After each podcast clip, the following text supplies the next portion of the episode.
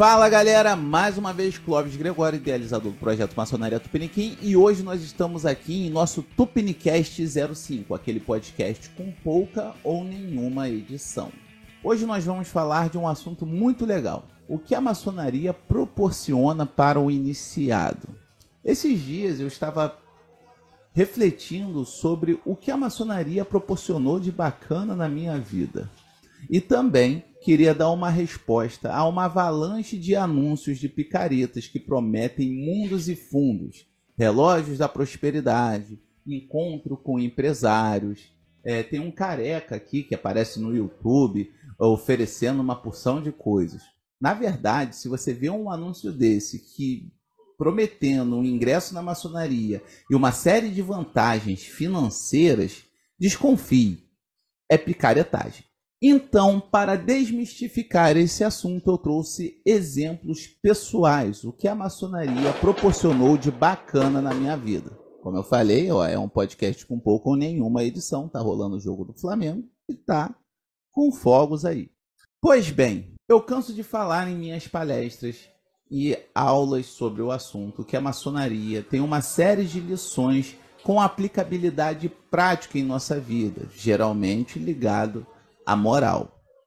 Ao passar essas lições aqui no Brasil, a maioria das lojas maçônicas cobram um trabalhinho.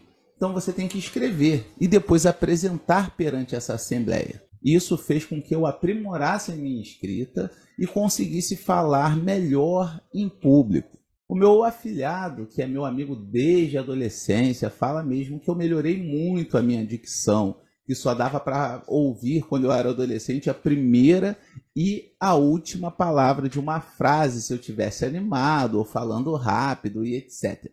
Outra coisa bacana que estão em nossas fórmulas, pelo menos desde o início do século XIX, é um incentivo ao livre pensar, ao pensamento crítico.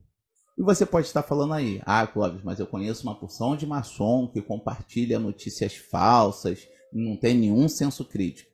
Eu canso de falar também que a maçonaria é um caminho individual, em que a pessoa está ali, recebe algumas instruções e ela pode aplicar ou não em sua vida. Eu escolhi aplicar.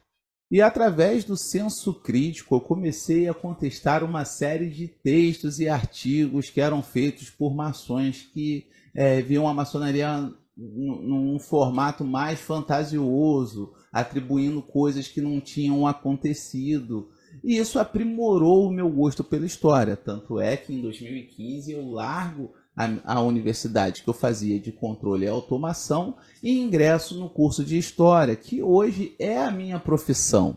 Então a maçonaria proporcionou uma série de coisas bacanas em minha vida, coisas tangíveis que eu consigo enxergar.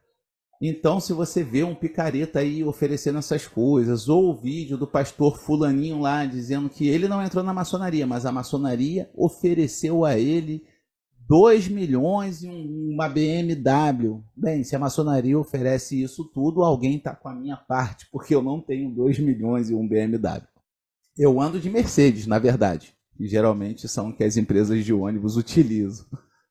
Então, se você nos assiste, não é maçom e gosta da fraternidade, por favor, não caia nessas arapucas do pessoal prometendo mundos e fundos e recursos financeiros. Isso não existe. Eu não posso negar que a maçonaria é um meio de sociabilidade também. Então eu conheço diversas pessoas, pessoas que eu nunca conheceria se não fosse através da maçonaria. Mas não, não são pessoas ricas. A maioria das pessoas que eu conheço na maçonaria são da classe trabalhadora. Então, para ficar bem claro, não espere recompensa financeira da maçonaria. Nós ficamos por aqui. Se você gostou do vídeo, curta, compartilhe. Se você quer apoiar o nosso projeto a partir de R$ reais mensais, você consegue.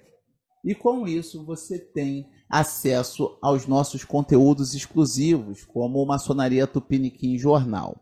Esse mês, inclusive, temos dois artigos muito bacanas. Um do meu saudoso irmão Luciano Rodrigues e Rodrigues, falando de um dos rituais mais antigos do mundo, pelo menos é o mais antigo que se tem registro escrito, e eu falando sobre o alfabeto maçônico. nos apoiando, você ainda tem 50% de desconto em nosso curso livre de História da Maçonaria no Brasil. Bem, ficamos por aqui. Um grande abraço e aquele beijo no coração.